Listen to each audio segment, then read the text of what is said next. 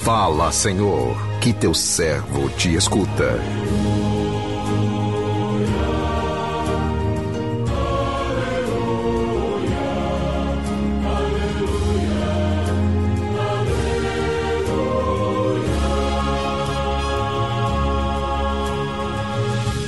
O Senhor esteja convosco, Ele está no meio de nós.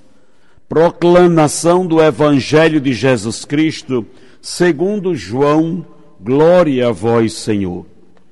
Naquele tempo, disse Jesus aos fariseus: Eu parto e vós me procurareis, mas morrereis no vosso pecado. Para onde eu vou, vós não podeis ir.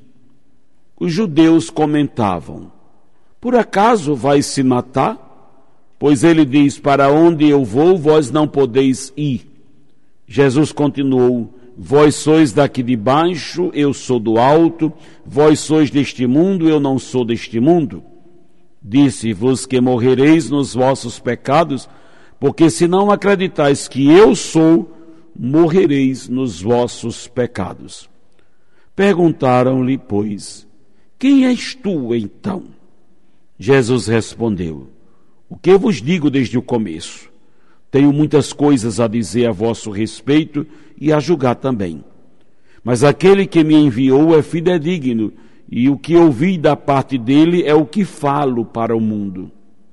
Eles não compreenderam que lhes estava falando do Pai por isso Jesus continuou: Quando tiverdes elevado o Filho do Homem, então sabereis que eu sou e que nada faço por mim mesmo, mas apenas falo aquilo que o Pai me ensinou.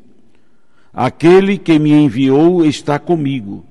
Ele não me deixou sozinho, porque sempre faço o que é de seu agrado. Enquanto Jesus assim falava, muitos acreditaram nele palavra da salvação. Glória a vós, Senhor.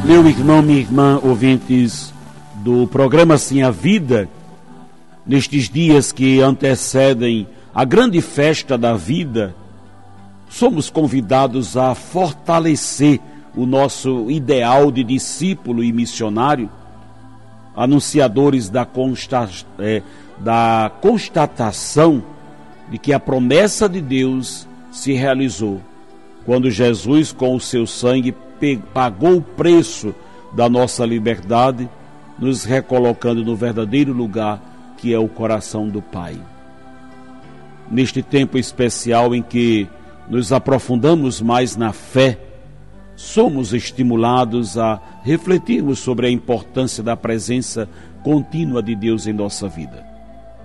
A liturgia deste tempo de graça vem nos falar claramente da existência de um Deus amoroso, de um Deus que não desiste de nós, que não se cansa de esperar pelo nosso retorno à vida.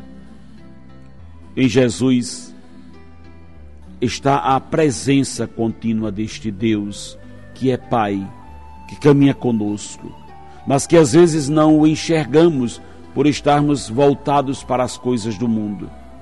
Precisamos estar atentos com os nossos sentidos bem apurados para que Jesus não passe pela nossa vida sem que de nós o reconheçamos. Quem se fecha em si mesmo? e se apega às coisas do mundo, não enxerga Jesus. Os pequenos não o perdem de vista. Afinal, Jesus é a força que nos mantém de pé, enquanto que os grandes, por sentirem cheios de, de medo de si mesmo, não sentem necessidade de sua presença, né?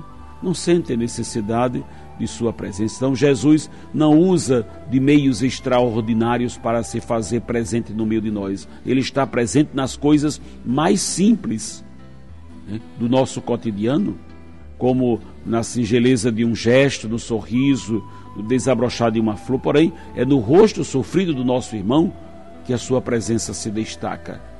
Quem quiser realmente encontrar Jesus, busque-o no rosto de, dos que sofrem. No evangelho de hoje, Jesus deixa os fariseus surpresos ao definir claramente o que se ganha e o que se perde, com ele ou sem ele. O desejo de Jesus é despertá-los para uma revisão de vida, oferecer a eles mais uma oportunidade de experimentarem o amor do Pai explícito nele. Mas este amor manifestado nas ações extraordinárias, misericordiosas de Jesus, não cabe nos critérios com que os fariseus olham para ele. Os fariseus estavam longe de entenderem a linguagem do, do amor, para que na prática eles não, eles não viviam o amor. As palavras de Jesus não entram no coração de quem não fez a opção pela vida, né? De quem não quer enxergar a verdade que liberta. Jesus só falava o que ouvia do Pai e os fariseus só vão entender as suas palavras depois que eles mesmos tiveram o elevado na cruz quando tiverdes elevado o Filho do Homem, então sabereis que eu sou. A palavra elevar neste contexto quer dizer quando ele for levantado na cruz. Às vezes nós condenamos as atitudes dos fariseus, mas será que nós também não temos atitudes semelhantes? Será que acreditamos mesmo nas palavras de Jesus ou selecionamos o que queremos acreditar? De, de quando em vezes somos surpreendidos pelas turbulências do mar da vida, que temos a que tentam abalar nossa fé, e é nestes momentos que precisamos reagir, reagir com determinação. Determinação, não nos deixar ser levado, levados pelos caminhos contrários à vontade de Deus. A escolha é nossa. O mundo nos propõe o consumismo que gera ganância, o individualismo. Jesus nos propõe uma vida fundamentada no amor, na gratuidade, na partilha. Quem está voltado somente para as coisas do mundo não entende as palavras de Jesus, portanto, não viverá de acordo com a vontade de Jesus. Deixar-se conduzir pelo Espírito de Deus é caminhar com os pés na terra e olhar voltado para as coisas do alto, é viver no mundo sem pertencer ao mundo. Então, meu irmão, minha irmã, vejam a pergunta quem és tu então? Esta pergunta que certamente permeou toda a história da humanidade: quem é Jesus Cristo? Quem é esse homem cantador? Quem é esse homem que revolucionou a história? Quem é esse homem que transformou o mundo?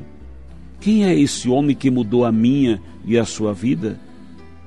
É o dia de o dia também de darmos de novo, em primeiro lugar, a resposta a nós mesmos desta pergunta: quem é Jesus na nossa vida? Mas a resposta de Jesus, infelizmente, na tradução em português, ela foi suprimida porque Jesus diz: Eu sou. Aquela definição do, do nome de Deus do Antigo Testamento, Jesus repete aqui neste diálogo: Eu sou o que vos disse desde o começo. Jesus estava querendo afirmar, dizer aos seus interlocutores da sua presença, que confirma não só a presença dele, como também a presença do próprio Deus. A presença de Jesus quer comunicar para o ser humano a graça do seu amor. Alguém que revela o seu amor. Jesus respondeu: Eu sou, eu estou no meio de vós, eu estou convosco. E a partir desse eu sou, nasce o diálogo com Deus. Jesus é para nós a possibilidade do diálogo com Deus. Então, neste tempo de quaresma, em preparação para a Páscoa, nós estamos purificando a nossa experiência de oração, a nossa experiência de entrarmos em diálogo com Deus, de ouvir, de falar, de fazer essa experiência bonita de comunicação com o Pai do céu nas nossas realidades, nas nossas realidades, de fazer essa experiência bonita de comunicação, mas também de escutar a sua voz e deixar que Deus nos oriente, de deixar que Ele nos transforme com a sua palavra. Justamente, meus irmãos e irmãs, Jesus é para nós a possibilidade de diálogo com Deus. Que o Senhor nos abençoe. Amém.